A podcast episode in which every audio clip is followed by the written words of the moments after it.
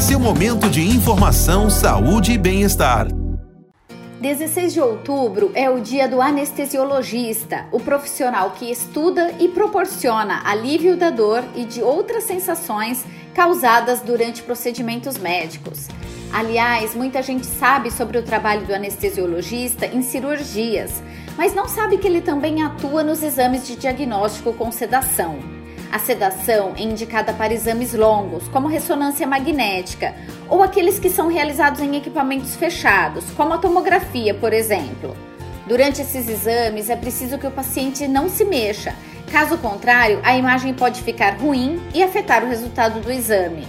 A sedação evita que o paciente se movimente e o procedimento é totalmente seguro, porque é feito justamente pelo anestesiologista, que realiza tudo de forma rápida e indolor.